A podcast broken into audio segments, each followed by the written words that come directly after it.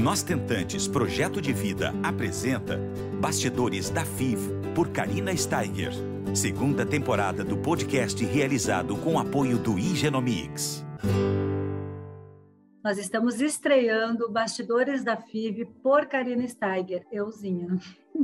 E é um dia muito legal, foi esperado, foi muito idealizado. O Bastidores da FIV é, foi idealizado com o nosso Tentantes Projeto de Vida e o Igenomics que é o nosso parceiro. É a segunda temporada do podcast que nós temos juntos. A primeira temporada, ela teve aí 100 episódios uh, com especialistas da área da reprodução assistida, com, com, casos reais de estentantes, né, contando as suas trajetórias. E agora a gente chegou num formato um pouquinho diferente. A gente está aí com vídeo, que antes era só aqui no ouvido, né? Esses nossos 100 podcasts da primeira temporada, eles estão disponíveis em todas as plataformas, SoundCloud, Spotify, todos eles. E agora a gente está aí uh, com uma convidada muito especial, porque a gente vai falar o quê? Sobre os bastidores das FIVs, nos tratamentos de fertilização dos meus convidados. Não é verdade? E quem é que não tem uma história para contar, né? Na verdade, um fato diferente, um fato único, uh, bem pontual, assim, uh, dentro da nossa jornada de tentante. Quem não tem, né? E por isso a gente está aqui para revelar esses segredinhos que há tempos atrás, quando nós éramos tentantes, ou numa caminhada de tentante atual, é, a gente encara com, com muita ansiedade, né? Uh, muitos dos momentos vividos. Depois de passado, a gente já começa a encará-los, uh, esses fatos, né? Uh, com uma certa leveza, até com um certo humor, né? E é muito engraçado porque às vezes a gente tem uma tendência de esquecer tudo. É normal, né? Já passou, a gente já está aí feliz com nossos filhotes no, no, no, colo, mas é legal também fazer esse exercício de resgatar, de relembrar aquilo que a gente viveu, porque nos fortalece, né? Nos emociona e a nossa história, então, a gente está aqui nos bastidores da FIV exatamente para isso, para revelar o que nunca foi dito antes nos bastidores das FIVs dos meus convidados. A primeira convidada é uma pessoa muito, muito querida, é a Dorian Pérez, que está comigo aqui. Ela é a mamãe da Vitória e ela é autora do livro uh, Meu Jardim Arco-Íris. É um muito fofo livro, a gente super recomenda, principalmente nós, mamães receptoras, de como contar para os seus filhotes que eles são através da alva doação. Esse lindo ato de amor e essa linda forma de gerar amor, como eu chamo aqui no Nós Sentantes. Então, eu queria chamar a Dorian e rapidinho dizer uma, uma, um, um, uma breve historinha da história dela, porque o resto é ela que vai contar os bastidores. A Dorian é mamãe receptora, como eu disse, da Vitória, da pequena Vitória de três meses, tá bom? Ela, é, ela fez duas vezes ovo, uh, recepção e anteriormente ela fez duas, com, duas filhas com os próprios óvulos, tá? Duas doadoras diferentes e com a segunda doadora, na terceira transferência, ela conseguiu trazer a vitória para os braços dela e esse sonho para a realidade. Dória, muito obrigada por estar estreando Bastidores da FIV comigo aqui. É um prazer enorme estar contigo. Eu queria que tu contasse um pouquinho para gente os teus fatos, ou engraçados ou dramáticos, mas que hoje tu olha para trás e diz assim: Uau, passei por eles e sobrevivi. Oi, Karina, tudo bem? Olá, boa tarde, pessoal. Quero deixar um beijo para todo mundo aí. Obrigada pelo convite, primeiramente. Estou muito feliz de estar aqui. É, e com certeza, assim como você falou, todo mundo tem os bastidores, né? Os casos engraçados ou dramáticos aí. É, eu me lembro que logo que na minha terceira terceira transferência, eu tive uma gravidez química. Então, na verdade, assim, já vinha de dois anos aí de tratamento tal, aí cheguei na terceira transferência, foi lá, o beta deu positivo, nunca tinha dado positivo. Falei, meu Deus, deu 14 o beta. E eu li ali que, ah, acima de, eh, gravidez era acima de 25, mas, pô, para quem sempre teve o não detectável, quando você vê ali 14, foi um Nossa Senhora, né? Que maravilha. Aí eu fiquei muito feliz, tal, mesmo sendo pouco, vamos acreditar, vamos acreditar, não sei o quê. E aí o meu marido lá, super ansiosos para fazer aquele beta que a gente faz em 48 horas. Não sei se todo mundo sabe, mas quando a gente faz a FIV, você 48 horas depois tem que repetir o beta para ver se ele dobrou. E aí o laboratório demorava, sempre dava assim, umas seis horas da tarde saiu o resultado. Mas, como bons ansiosos, era meio-dia, a gente já estava lá no laboratório e olhando, e olhando, e olhando, e só dava vermelho em processamento, em processamento, nada, nada, nada. De repente, eu lembro meu marido falou: ficou verde.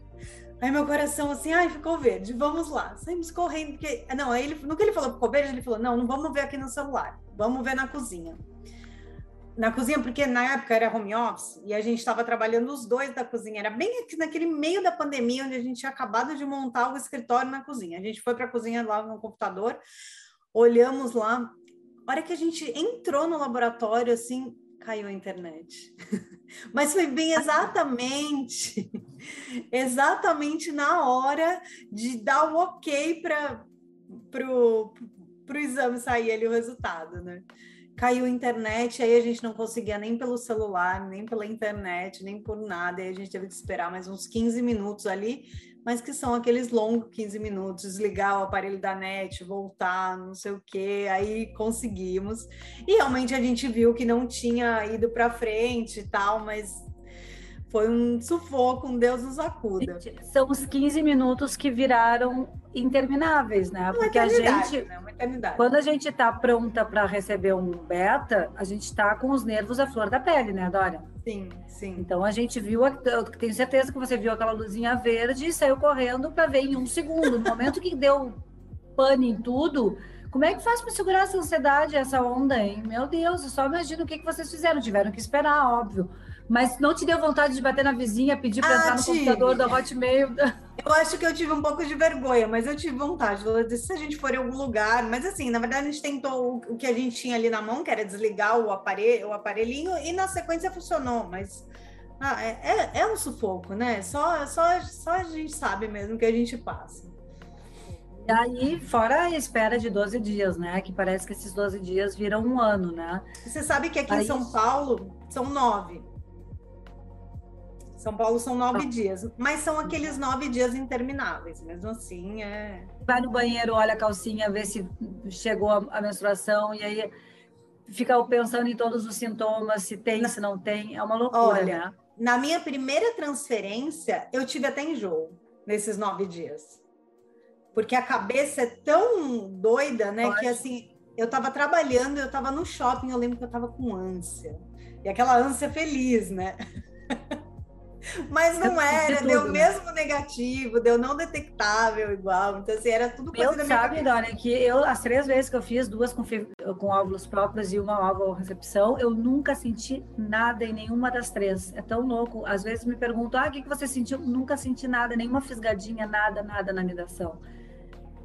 Aí depende muito do organismo, né? Com certeza. E é, me conta uma coisa, você sente. tem você tem outra, outro bastidores aí da tua FIV que você queira dividir conosco? Olha, eu passei um sufoco também na minha última transferência, porque a gente estava tão desesperado que já tinham feito, já tínhamos feito três transferências e não tinha dado certo, que meu marido foi atrás de procurar um imunologista.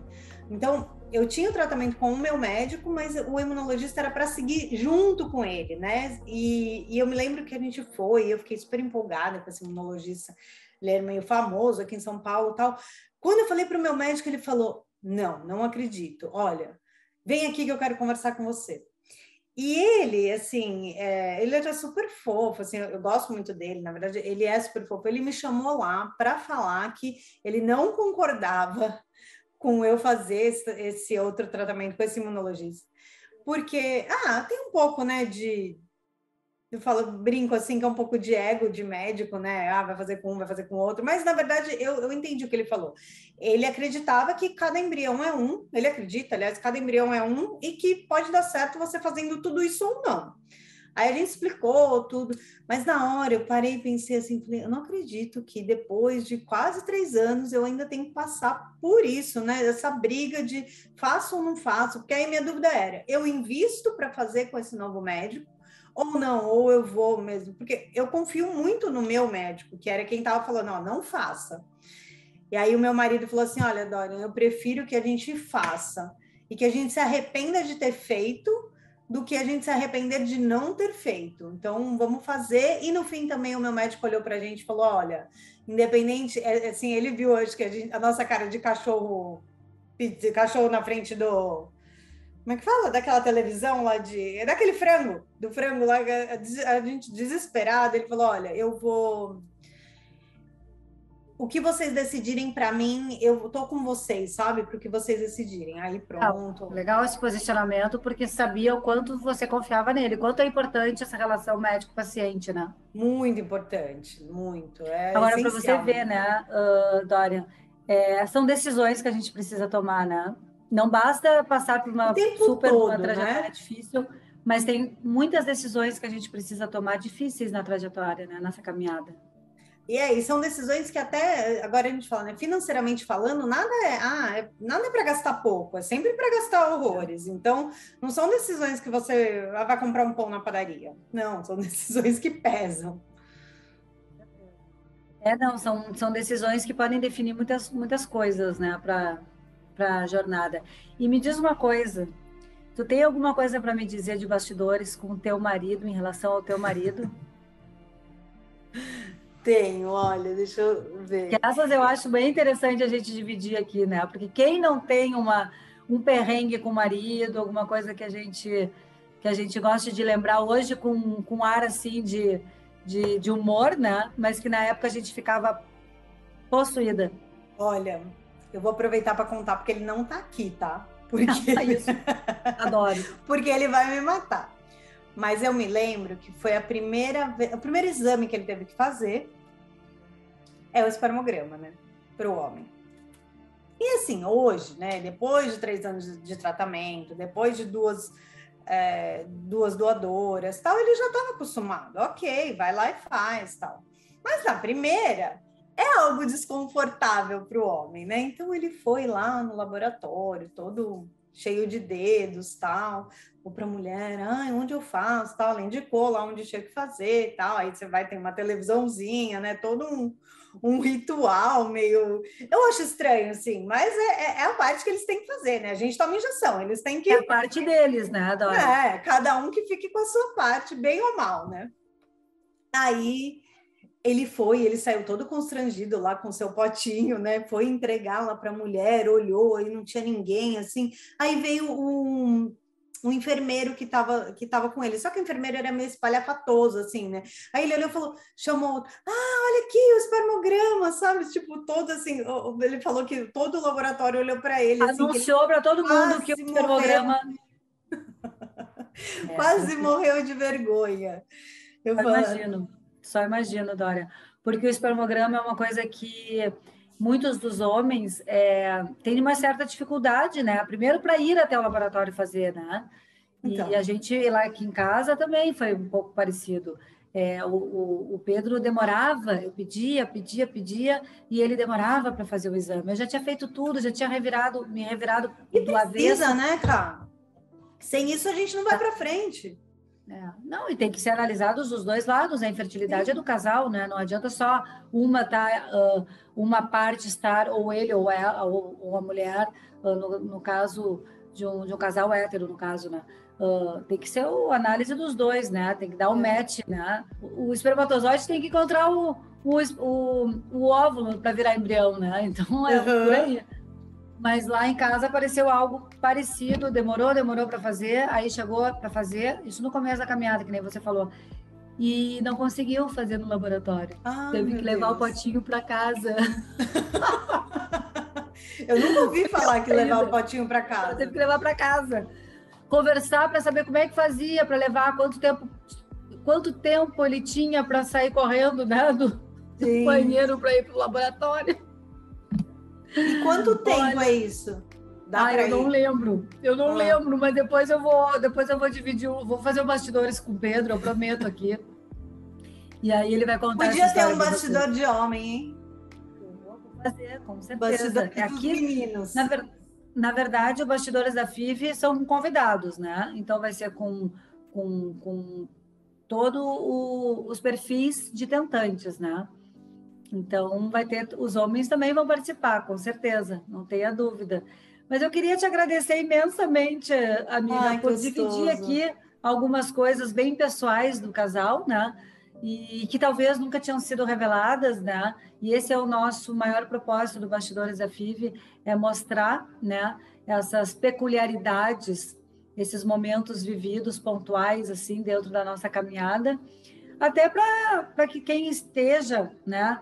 Quem, quem está aí no auge da caminhada se identificar e ver, ó, então É. isso acontece também comigo, aconteceu com a Dória, aconteceu com a Karina, né? E a gente trazer essa, essa experiência, essa troca para quem está conosco nessa segunda temporada de podcast. E quero agradecer imensamente você, o Genomics, por ser nosso parceiro. E estamos iniciando uma nova caminhada uh, do podcast Nós Tentamos Projeto de Vida. Obrigada, minha linda. Obrigada Beijo você. Vitória, viu? Um beijo, fiquem com Deus, tá? Beijão. Tchau, tchau.